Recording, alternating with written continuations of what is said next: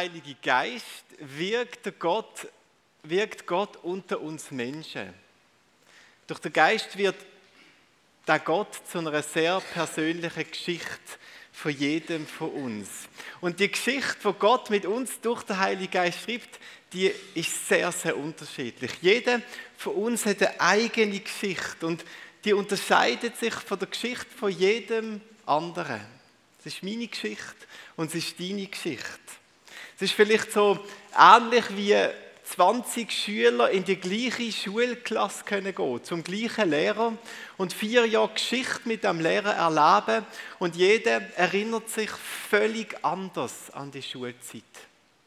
Der gleiche Lehrer, aber ganz etwas anderes, was in den vier Jahren Schule passiert ist.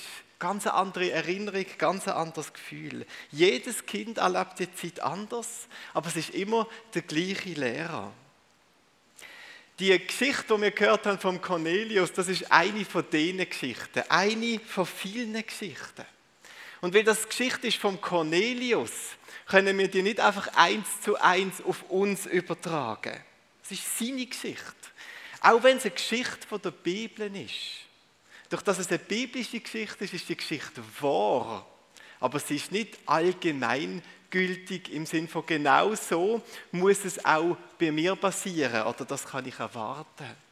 Und trotzdem können wir ganz viel lernen von der wunderschönen Geschichte von Cornelius. Wir lernen davon, weil es der gleiche Geist ist, der gleiche Lehrer, der wirkt am Cornelius wie heute an uns und an unserem Leben. Wir lernen viel, weil unsere Geschichte viele Parallelen hat. Wir schreiben vielleicht die gleichen Prüfungen wie der Cornelius. Wir ähm, lachen über die gleichen Witze, die der Lehrer gemacht hat. Wir haben die gleichen Erinnerungen. Es gibt Ähnlichkeiten. Wir lernen aber auch davon, wie wir merken, dass unsere eigene Geschichte anders ist. Wie wir vielleicht die Geschichte von Cornelius hören und uns Fragen stellen. Wieso macht das der Geist beim Cornelius, aber bei mir nicht? Wieso erlebe ich das nicht? Warum passiert das bei mir nicht? Und wir kommen ins Denken und ins Überlegen. Und in dem Innen wird etwas weiteres gewachsen, was die Geschichte mit uns machen kann. Sie kann Sehnsucht wecken in uns. Sehnsucht, dass der Geist an uns und mit uns wirkt, so wie beim Cornelius. Nicht gleich, sondern passend zu uns, aber dass er wirkt und dass etwas mit unserem Leben passiert dass etwas losgelöst wird in unserem Leben. Und all das, das kann führen dazu, dass wir staunen. Und ich glaube, das ist der Kern von dieser Geschichte, das Kernanliegen. Letztlich geht alles dort an. Wir sollen staunen über Gott und über die Art und Weise, wie er an uns und in uns wirkt. Es soll zum Staunen führen über Gottes fantastisches Handeln. Wegen dem ist mir auch die FG Arena jetzt am Zistigen so wichtig. Am Dienstag, wenn wir zusammenkommen als Gemeinde, dann geht es um deine Geschichte, um meine Geschichte, um deine Fragen, deine Hindernisse, warum vielleicht dein Leben mit dem Heiligen Geist nicht so ist, wie du es gerne hättest. Und es geht darum, die, die Fragen auf den Tisch zu legen und zu sagen, schau, das bin ich und dort stehe ich an und dort möchte ich weiterkommen. dort möchte ich freigesetzt werden. Das mit dem Heiligen Geist, das ist der Teil, der unvorstellbar persönlich ist. Das ist etwas, wo man nicht einfach als eine theologische Diskussion oder eine theologische Wahrheit können anschauen können. Und so darf auch der Morgen heute nicht gestaltet sein. Was ist jetzt richtig, sondern was hat das mit mir zu tun? Und wie sieht meine Geschichte aus? Und das ist auch meine Herausforderung, meine Bitte an euch heute Morgen. Lernt zu, dass es persönlich wird dass es um dich und Gottes Wirken in deinem Leben geht. Wenn wir vom Heiligen Geist reden, können wir nicht anders reden. Ich möchte heute Morgen an den Text, an die Geschichte von Cornelius drei konkrete Fragen stellen. Die erste Frage ist, wie kommt der Cornelius zum Heiligen Geist? Seine Geschichte zum Heiligen Geist.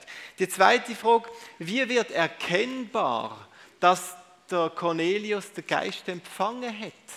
Und drittens, was spielt die Wassertaufe in dieser Geschichte für eine Rolle? Diese drei Fragen möchten wir entlang gehen. Frage 1. Wie kommt der Cornelius zum Heiligen Geist? Wir, ich sehe dort vier Schritte, die uns in den Versen vom Kapitel 10 beschrieben werden. Das Erste, was wir erfahren über den Cornelius, ist, dass er fromm war. Wir erfahren, dass er ein guter Mann war. Es heißt von ihm, dass er an den Gott Israels glaubt hat und dass er bekannt war und auszeichnet war durch gute Werke. Also er hat gemacht, was er können an guten Werk. Und er ist ein Mann vom Gebet.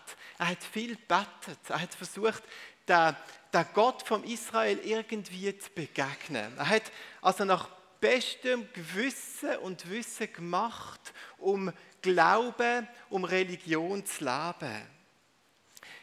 Heute würde ich äh, Cornelius so beschreiben. Cornelius heute, das ist ein Mensch, der ähm, eine unpersönliche Religiosität hat. Das heißt also, sein Leben lebt in, in, in, einer tiefen Überzeugung, in einem tiefen Glauben. Es gibt eine höhere Macht. Es gibt jemanden, der all das gemacht hat oder der irgendwie die Welt ins Rollen gebracht hat.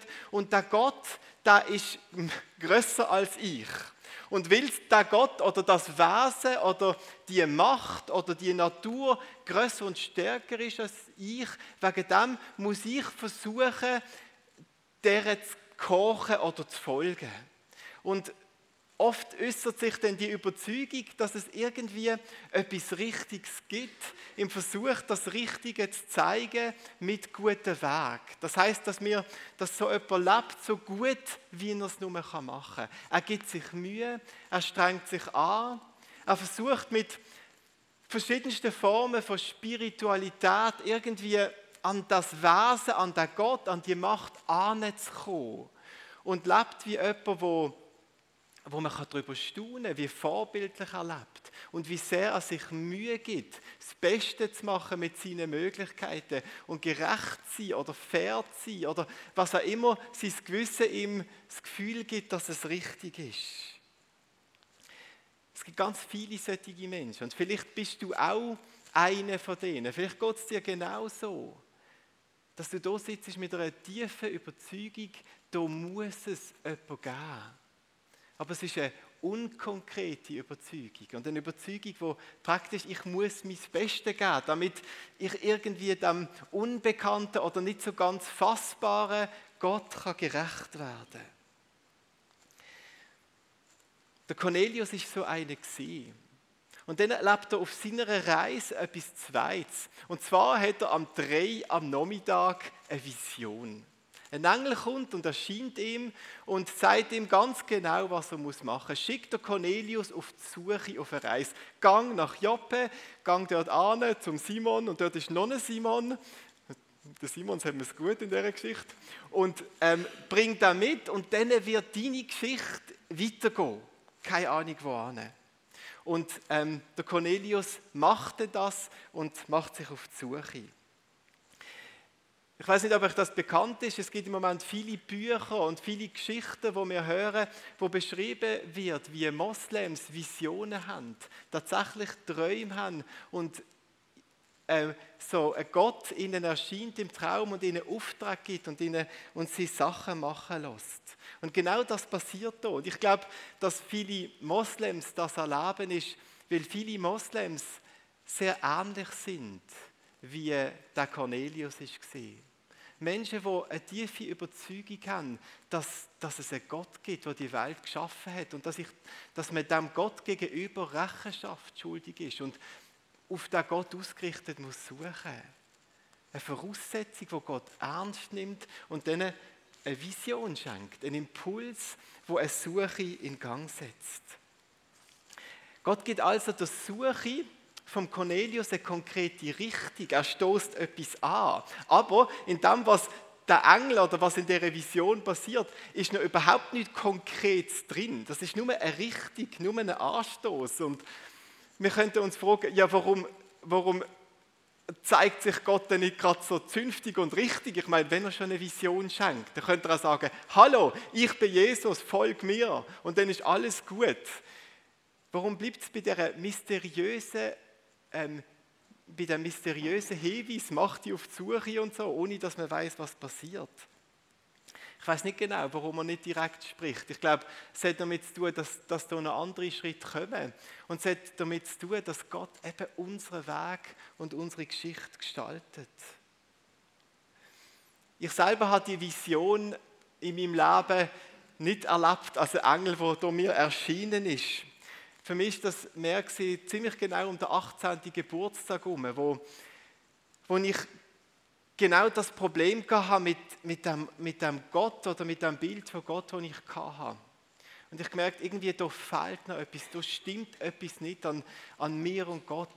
Und dann ist für mich so ein Rumoren in meinem Herzen entstanden ähm, wo ich, wenn ich das müsste in Wort fassen, das, das, das, das Rumoren in mir drin, dann würde ich das beschreiben, mach dich auf die Suche nach, nach einem anderen Gott. So wie du im Moment Gott verstehst, das ist es noch nicht. Mach dich auf die Suche nach einem anderen Gott. Und dort ist das für mich, ist nicht eine Vision gewesen, aber das ist so, wo meine Geschichte den Impuls bekommen hat, mir in eine konkrete Richtung auf die Suche zu machen, nach mehr, als bis jetzt Teil war von meinem Leben, von meinem geistlichen Leben. Und die Suche hat vieles ausgelöst. Beim Cornelius sehen wir, dass es wichtig ist, wie wir auf den Impuls bei ihm auf eine Vision reagieren. Es zeigt uns, dass der Cornelius mit Korsam reagiert. Er macht sich auf die Suche. Er folgt den vorzeigten Spuren Schritt für Schritt. Er hört etwas und das, was er hört, ich muss euch vorstellen, das ist total jenseits von dem, was vernünftig und sinnvoll ist. Oder zu den Juden gehen, die Juden einladen, Juden, die nicht einmal erlaubt sind, ins Haus zu kommen von ihm, weil das die religiösen Gesetze nicht vorgestellt haben, sich auf die Menschen so einzulassen. Dann hat er die Vision am 3 am Nachmittag gehabt, so die müdeste Zeit. Wahrscheinlich ist er gerade so in der, in der ähm, Schlaf und müde und dämmerig und hat sich müssen vorstellen, ja, ist das jetzt wahr oder nicht? Oder habe ich mir das alles nur eingebildet? Und er hatte viele, viele Gründe gehabt, um zu sagen, nein, das, das kann nicht sein, das ist abstrakt, das ist unlogisch. Aber der Cornelius reagiert anders. Er sagt, es könnte sein, dass das ist. Und setzt das um und macht sich auf die Suche. Macht sich daran, Antworten zu finden. Was? Ich soll in die Kirche gehen und dort etwas Gutes erwarten, wo vielleicht mir weiterhilft. Geht es noch? In die Kirche gehen? Ein Gedanke, der für viele Menschen mindestens so abstrakt ist, wie einer Vision zu folgen, die am 3 am Nachmittag von einem Engel gesprochen worden ist. Abstrakt und unlogisch. Aber wie reagieren wir?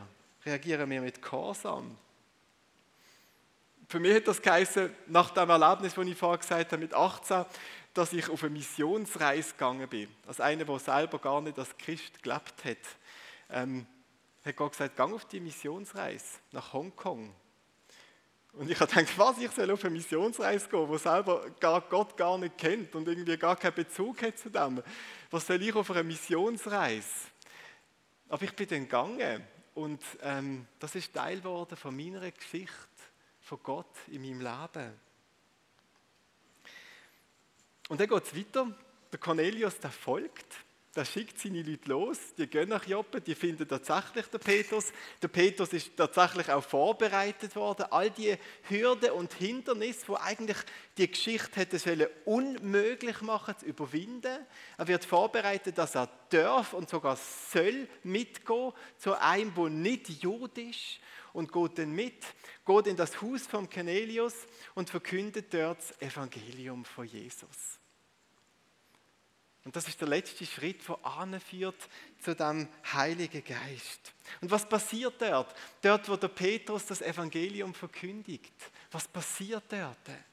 Das, das abstrakte Konstrukt, das abstrakte religiöse Denken vom Cornelius, es gibt irgendeinen Gott, irgendeine Masse, das gewinnt durch die Predigt, bekommt plötzlich das Bild Hand und Füße Der Gott, wo bis jetzt irgendeine schwammige Masse war oder irgendeine unkonkrete Vorstellung, der wird durch die Predigt, durch die Verkündigung von Petrus zu einem Mensch, zu einem Gott, wird zu Jesus Christus. Und plötzlich sieht der Cornelius mit total scharfen Konturen vor sich, um das geht's.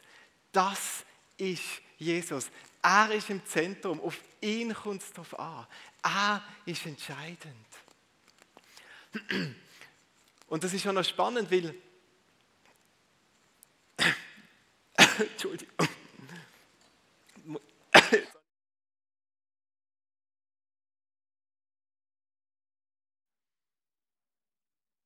Jetzt geht es gerade gar nicht mehr. Jetzt habe ich einen ganz blöden Frosch in alles bekommen.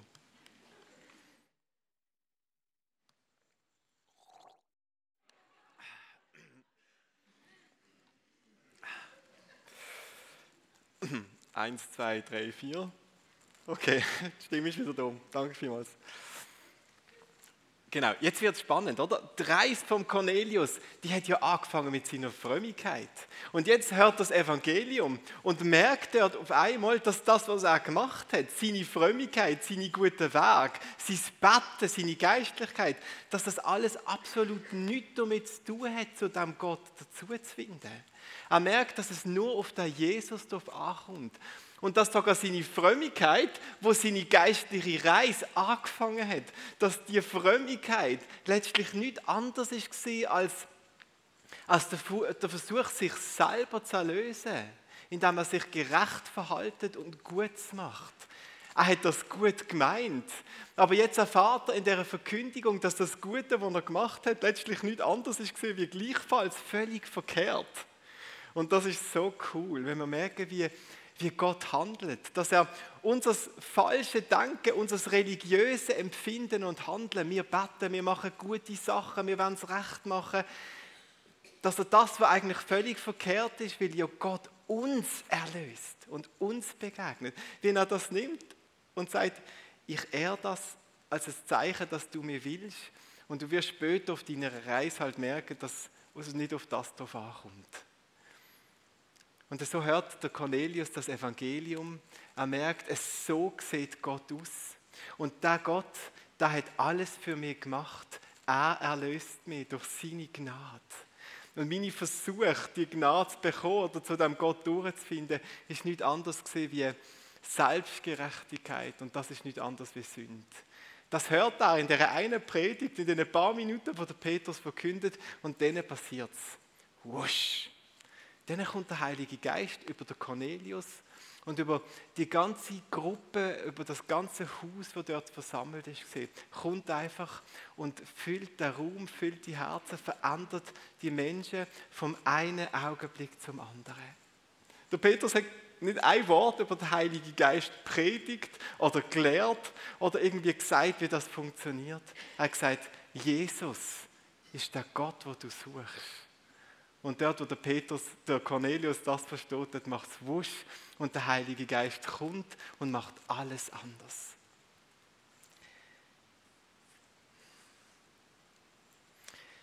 Und das führt uns zu der zweiten Frage. Das ist die erste Frage. Wie, ähm, wie kommt der Cornelius zum Heiligen Geist? Die zweite Frage, wie wird erkennbar, dass der Cornelius den Geist empfangen hat? Wie zeigt sich das? Wenn wir den Vers 46 lesen von diesem langen Kapitel, dort merken wir, dass es zwei Sachen gibt, wo das sichtbar wird, dass jetzt hier der Heilige Geist gekommen ist. Nämlich erstens, dass sie alle in geistgewirkten Sprachen geredet haben und dass sie alle Gott für seine Größe preisen haben. Die beiden Sachen passieren. Was ist das geistgewirkte Sprache? Ähm, andere Bibel oder andere Übersetzungen von der Bibel sagen dem Zungengebet oder Spruchegebet, Reden in unbekannten oder in neuen Sprachen. Für viele, die ich kenne, ist die Spruch, ist das Spruchegebet, das ist das Wort, das mir am besten gefällt, das möchte ich jetzt da brauchen, ist das Spruchegebet nicht ein bekannter Spruch, wo andere auch reden oder so, sondern ist das eine, eine eigene Spruch, wo für andere, die dem zuhören, nicht anders ist wie ein Geplapper wo für andere also sinnlos ist, für andere keine Bedeutung hat. Für mich selber ist das auch so. Ich habe von anderen gehört, wo äh, wo sie tatsächlich erlebt haben, wie die Spruch, wo sie dort empfangen haben, ein Spruch war, wo andere dann verstanden haben, also wo eine reale andere Spruch war. Auch das habe ich gehört für die meisten und auch für mich selber ist es aber eher etwas, wo für andere wie so ein Geplapper tönt, wo aber eine Verbindung schafft und einen Ausdruck und eine Nähe zu Gott, wo ähm, ein großes Geschenk ist für viele, viele, für ihr eigenes Glaubensleben. Wie wird erkennbar, dass der Cornelius den Heiligen Geist bekommen hat?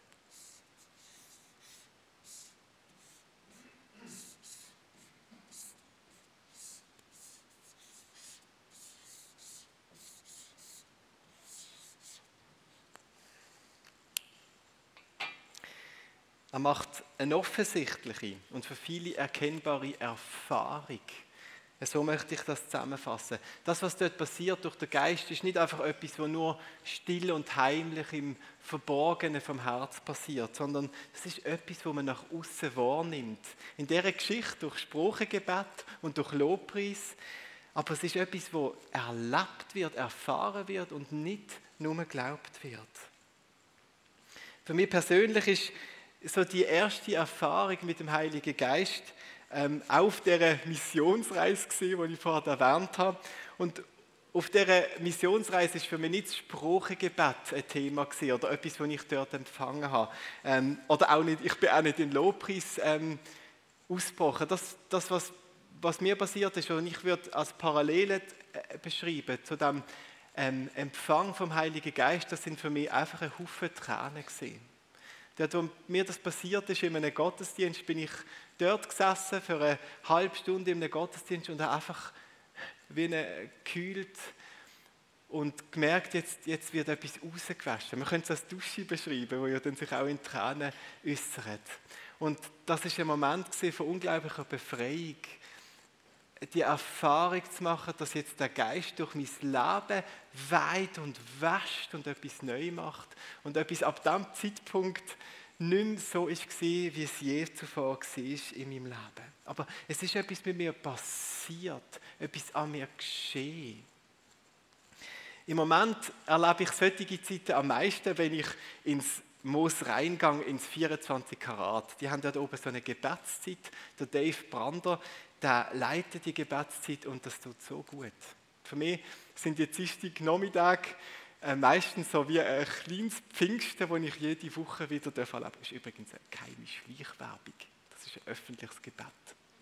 Also kommen dort mal, zum Beispiel am Dienstag am 5 Uhr, eine Gebetszeit, wo, wo wir in Gottes Gegenwart können kommen Und ich auch merke, wie gerade auch das Sprachengebet immer wieder in mir ausbricht und mir zum Ausdruck kommt. Und ähm, ich heimgegangen von diesen Zeiten von gefüllt von Erlebnis und vom Wirken von Gott an mir selber. Wunderschön. Also ein kleiner Keimtipp, das zu entdecken.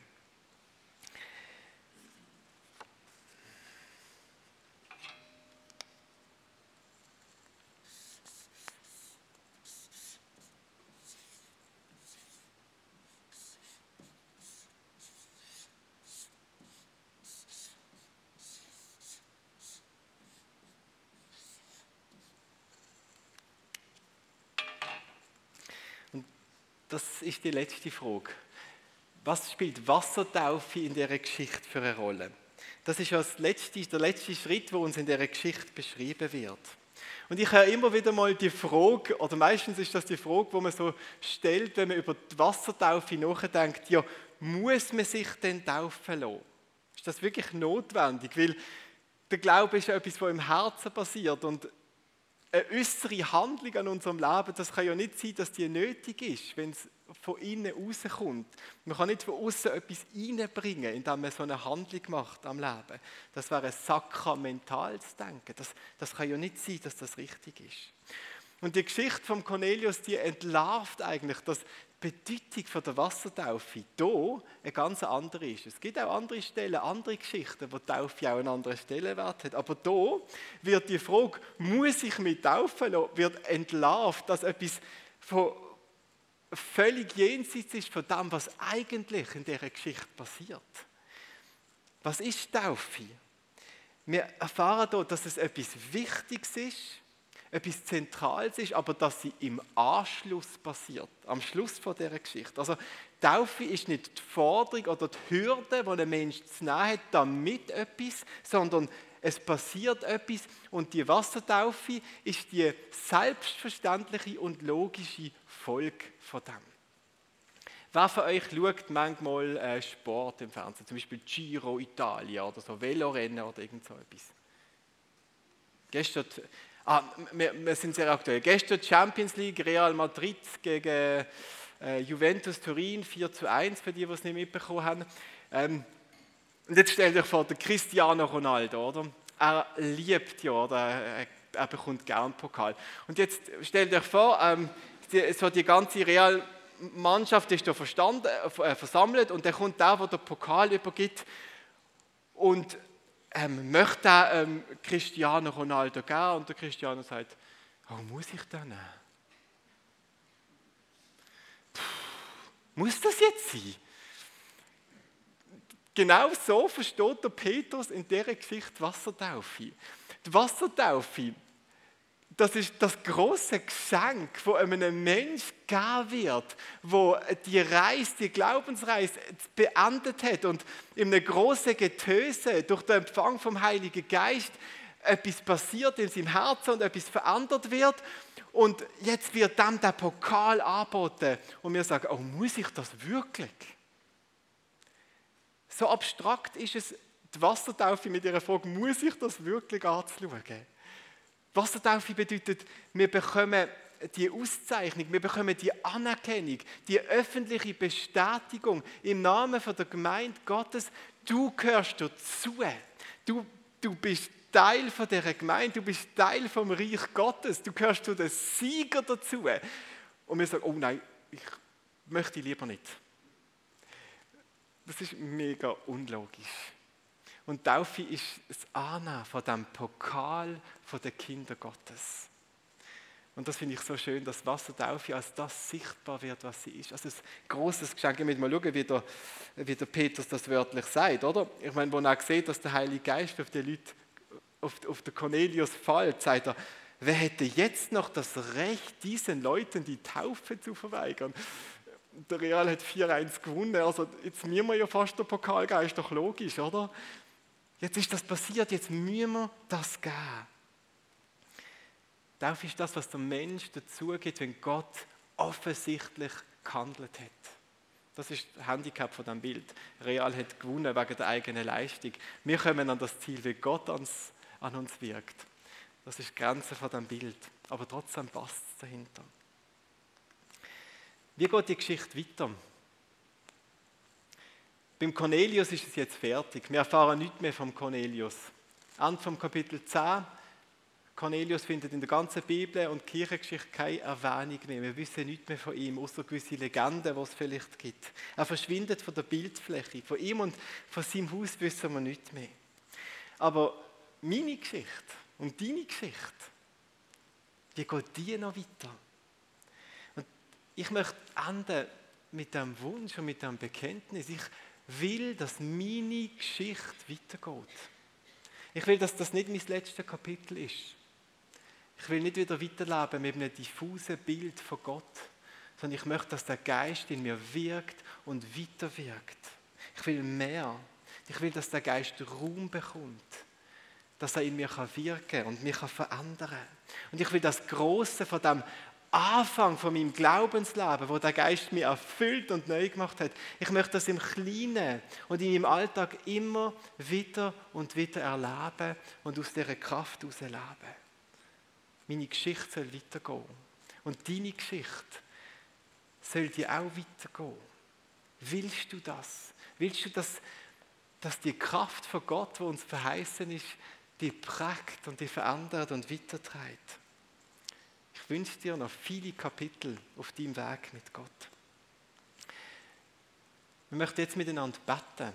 Ich möchte euch einladen, dass ihr zu zweit oder zu dritt Köpfe zusammenstrecken und einfach dem Gott gegenüber eure Sehnsucht aussprechen. sagen, ich wünsche mir, dass du mir eine Vision schenkst, weil du bist für mich so unkonkret, so unfassbar, so unpersönlich. Ich, ich wünsche mir, dass du mir das Gebet schenkst, das Zeichen davon. Ich sehne mich nach dem und dem. Gib mir das und das. Bringe die Sehnsucht zum Ausdruck.